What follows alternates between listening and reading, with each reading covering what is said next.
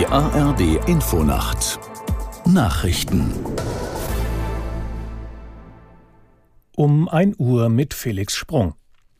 Erstmals seit Beginn des Krieges im Gazastreifen ist der Grenzübergang Rafah nach Ägypten wieder für Menschen geöffnet worden. Nach ägyptischen Angaben konnten mehr als 400 ausländische Staatsangehörige und Palästinenser mit Zweitpass das Küstengebiet verlassen, darunter auch Deutsche. Aus Tel Aviv Jan Christoph Kitzler. Ägyptischen Angaben zufolge wurden auch 81 Verwundete zur medizinischen Behandlung über die Grenze gebracht. Auf ägyptischer Seite wurde für sie ein Feldlazarett eingerichtet.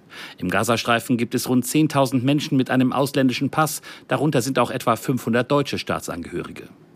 Die Hilfsgüter, die über die Grenze kommen, reichen nach wie vor nicht aus. 217 Lkw sind in den letzten zehn Tagen in den Gazastreifen gekommen. Die UN betonen, dass täglich mindestens 100 Lkw mit Nahrungsmitteln, medizinischem Material, Wasser und Treibstoff gebraucht würden. Das Bundeskabinett hat sein Vorhaben auf den Weg gebracht, die Energiepreisbremsen für Strom und Gas zu verlängern. Sie laufen eigentlich Ende des Jahres aus. Die Regierung will aber, dass die gedeckelten Preise noch bis Ende April gelten. Die EU-Kommission muss dem zustimmen. Ob und wann sie das tut, ist offen.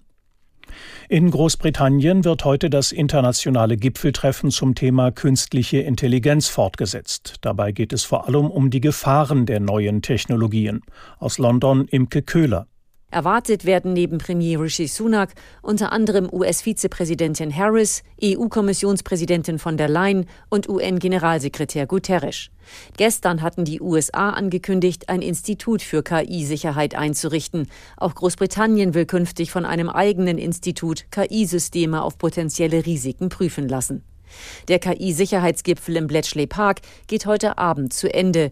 Es soll aber im Sechs-Monats-Abstand zwei weitere Gipfel in Südkorea und in Frankreich geben. Dem ersten FC Saarbrücken ist im DFB-Pokal eine große Überraschung gelungen. Der Drittligist bezwang in der zweiten Runde den deutschen Meister Bayern München mit 2 zu 1.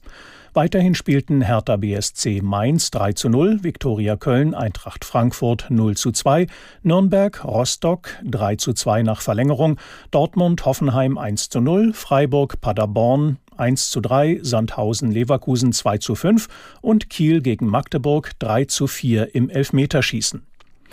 Das waren die Nachrichten. Das Wetter in Deutschland. Örtlich Schauer, Tiefstwerte 10 Grad in Köln bis 1 Grad an den Alpen. Am Tage im Osten zunächst heiter, sonst Regen, später im Westen auch Sonne. 7 Grad im Hochschwarzwald bis 16 Grad an der Neiße. Am Freitag wechselhaft, örtlich Regen 5 bis 12 Grad. Und am Sonnabend Schauer, gelegentlich heiter, die Temperaturen liegen dann zwischen 6 und 13 Grad. Es ist jetzt 1 Uhr 3.